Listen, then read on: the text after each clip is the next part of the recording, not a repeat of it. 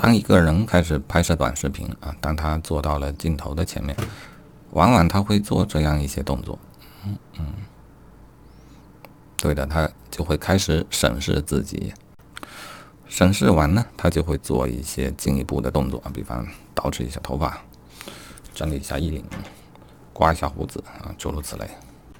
结果是什么呢？结果就是他的形象会得到一定程度的提升。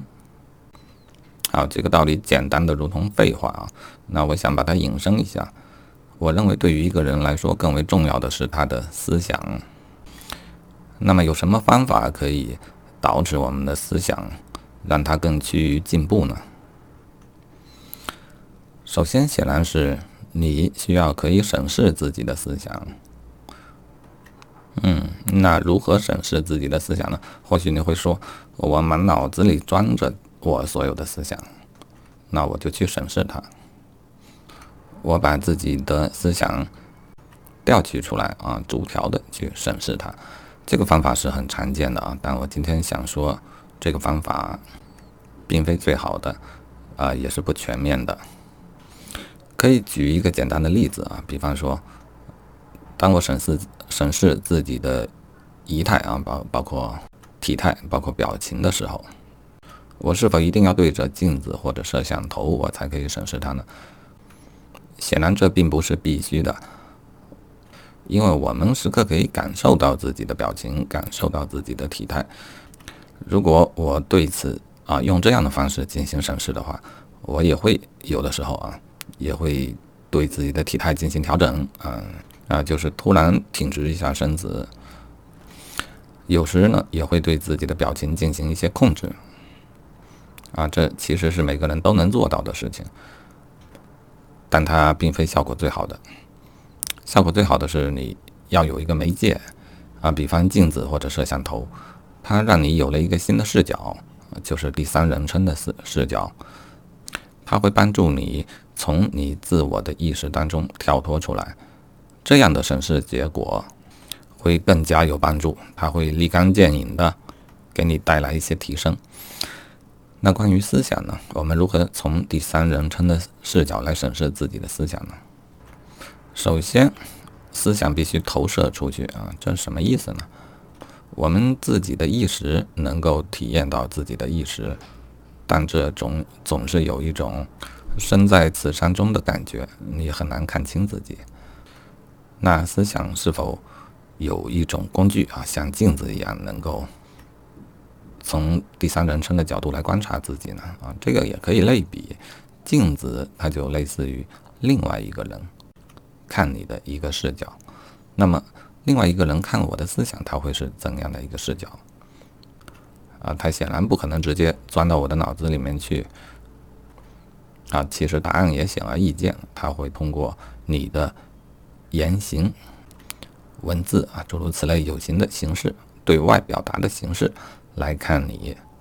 好，这就得出了一个方法，就是当我们要审视自己的思想，有希望可以从第三人称的角度来审视自己的思想。最佳的办法就是把它表达出来，并把它记录下来，并回头看一看。啊，我想说，这应该是呃让思想进步的最好的一个方法。曾经的古代的那一些拥有更好思想的人，我现在觉得他们不管自不自觉的，都已经采用了这样的方法。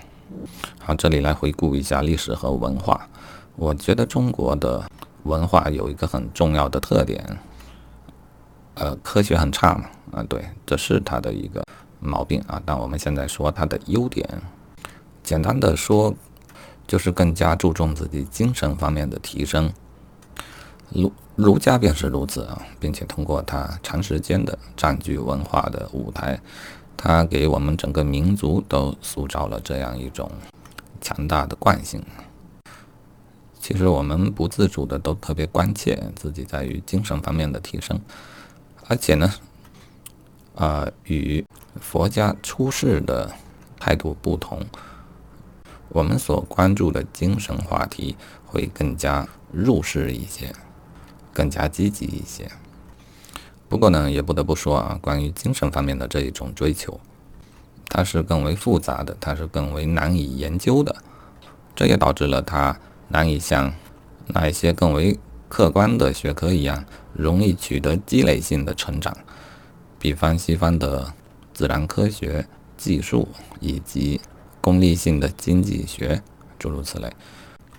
啊，于是他们取得了更为显著的一个成绩，成为了世界上更为主流的思想。我们甚至开始怀疑，我们是不是弄错了？我们一直走了不正确的道路。但我想到了现在呢，其实我们这一种悲观的情绪又有所逆转。我们发现了科学或经济的好处，我们也已经在近百年内开始学习并逐渐的掌握它们。但到了现在这个时刻，我们会发现，全世全世界人也都发现了。固然，科学和经济到目前为止，它确实给人类带来了很大的改变，但是呢，他们还是有局限性的，在他们的范围之外，还有许许多多的许许多多的问题亟待解决，不能解决的。所以到了这个时候，我觉得又有必要把一个人的精神。提到更加重要的位置上来。